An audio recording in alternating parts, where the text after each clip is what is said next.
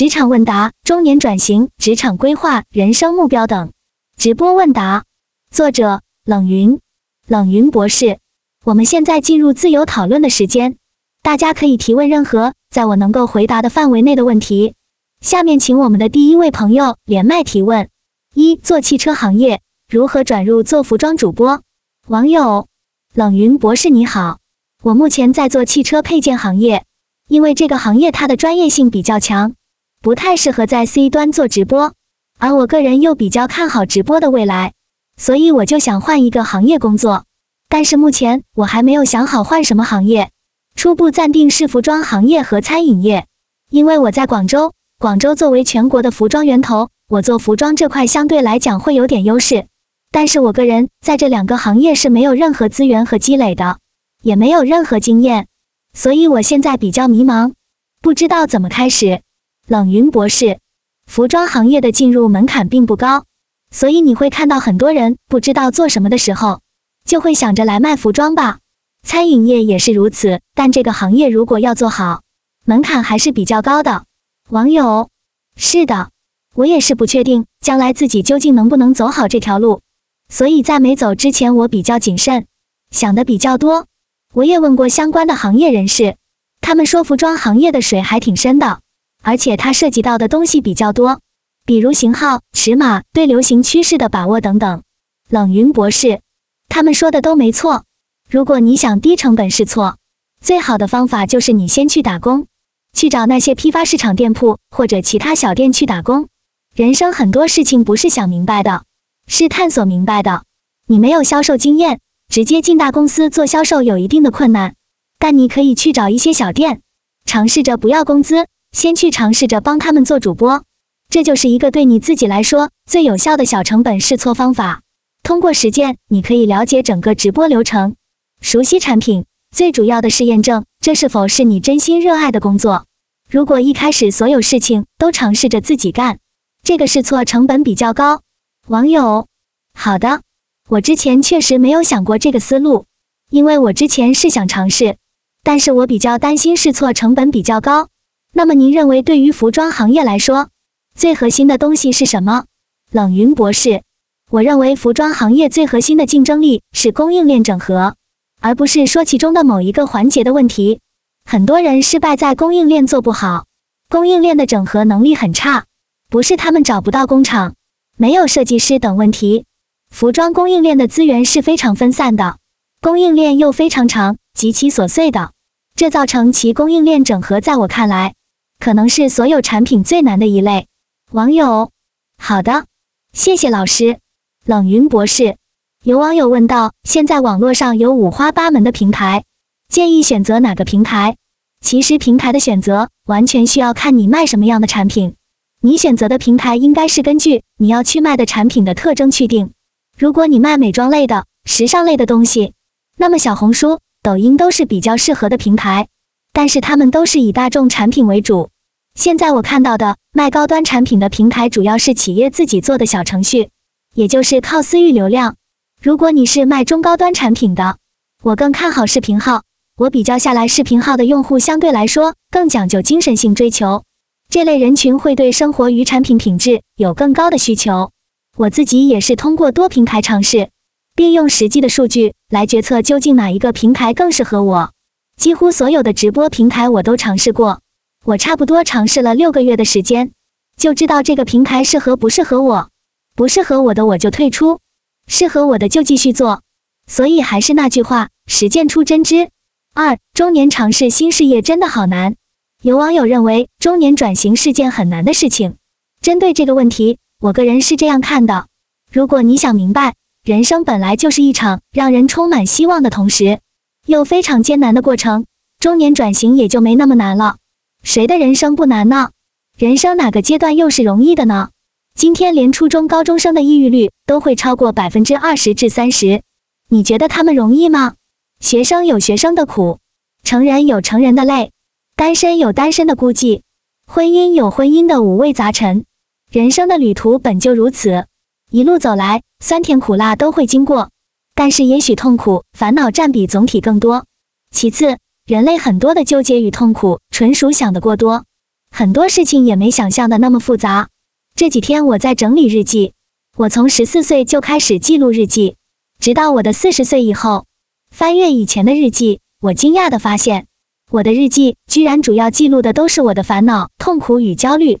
可是日记中记录的那些人物与事情，如果不是有日记，我都不曾记得他们发生过。甚至很多我当时特别讨厌的人物，看到他们的名字，我都不曾记得他们到底是哪位。更加奇怪的是，在看日记前回忆过去，我总体是满意与开心的。我觉得自己有很多美好的记忆。所以这一切说明什么呢？有很多我们当时认为很重要的事情，回头来看。他连在你脑海里留下印记的能力都没有，所以不要想太多。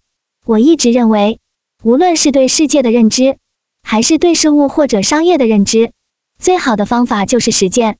当然，这不代表盲目行动，行动前做一些基本的思考是必须的。以下是我通常建议每个人尝试新事物前会做的几个底线问题：第一，做这件事情要耗费多少钱？亏钱底线在哪里？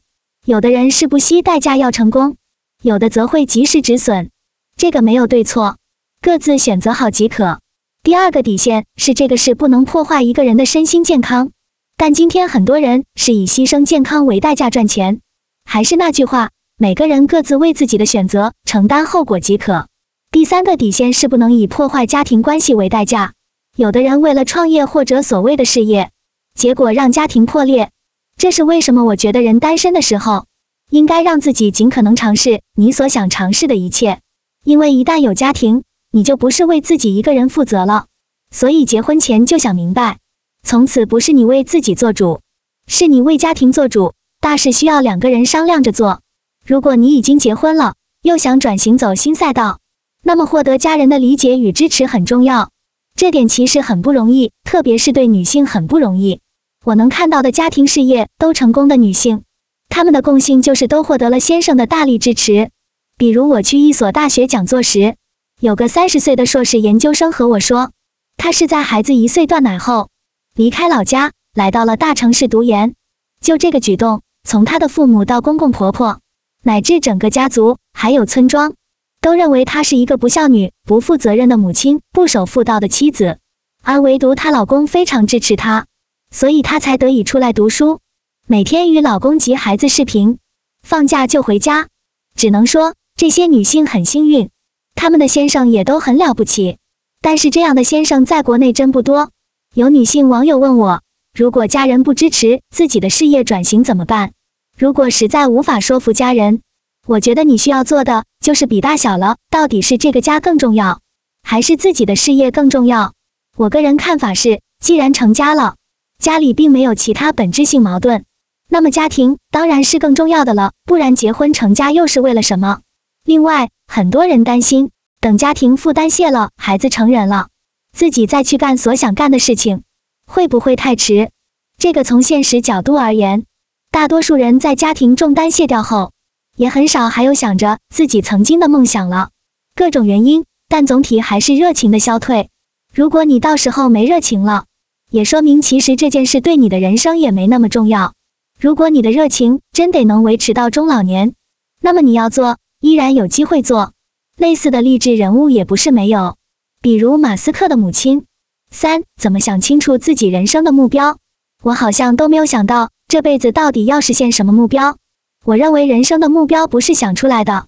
比如我现在终于知道我到底这辈子想干什么，但也是差不多在我四十岁以后才想明白。确切的说，探索明白的。但我从十几岁就一直想这辈子我要做个什么样的人，所以我想对现在的你来说，现在没有答案很正常。人生的目标是探索出来的，不是想出来的。你可以把这个问题留在自己的大脑里，在工作或者生活中不断带着这个问题去尝试各种各样的事情，你才会发现什么东西是最适合自己的。另外，人生是否一定要有实现特定的世俗目标呢？比如有房有车有家，有让外人觉着成功的事业，这也是我会经常思考的问题。我越来越觉得也不一定，人生就是一场旅途，享受过程比达到某种目的可能更有意义。如果你想拥有世俗的成功，在合法合乎道德的前提下去为自己争取这些成功，也无可厚非。但这个过程大概率需要你牺牲很多，比如家庭关系、身心健康等。有的人看似碌碌无为，但能自我享受，只要这个人依然能独立养活自己，不啃老，我觉得也是一种选择。所以至少不是每个人都需要有远大的目标，每个人的机遇是不一样的，每个人对人生的期待也是不一样的，每个人的人生现状也是不一样的。人生真没有标准答案与路径。四，一个人选择行业时的逻辑是什么？我选择行业只看一个点。就是它的发展前景和当下所处的生命周期。首先，这个行业的生命周期有多久？它现在在生命周期的哪个阶段？打个比方，像我们这个鞋服行业，它正在从一个劳动密集型的传统行业变成一个高科技行业。所以，如果你去看传统的鞋服行业，它已经在没落了。但是，数字化的服装行业生命周期才刚刚开始，所以它在一个上升赛道。对要发展个人事业的人而言，最好的入局机会是这个行业进入上升高峰阶段。通常来说，如果你是第一波玩家，大概率你就是一块铺路石，你不一定能享受到最后成果。能够享受到成果的人是他在高速成长阶段。至于怎么知道某个行业在什么生命周期阶段，这个就只能就事论事的具体看了。但总体而言，现在新事物发展的生命周期越来越短，新事物迭代越来越快。所以其实机会不是很容易抓住的，抓住机会的，在我看来，至少一半靠运气，不是靠计划或者智商。但你时刻保持对新事物的关注，并尽可能参与，是一种尽量避免漏掉机会的方法。五、疫情之后，因为公司发展领导让我从总助转到商务，现在我做了两年，发现不太适合自己，就想转型，结果发现转型更难，因为你觉得现在转型更难。所以你是不是认为你这两年被荒废掉了？其实人生中没有一步路是白走的，如何去走完全取决于你的心态，而不是取决于你到底走了什么样的路。我给大家举我自己的例子，我高中毕业没有考上大学，只能读了一个中专。当时高中毕业还可以读中专，这是一个我很不喜欢的专业——统计学，但我学的还可以，特别是我的高数成绩还不错。在学校里，我们还学习了财会。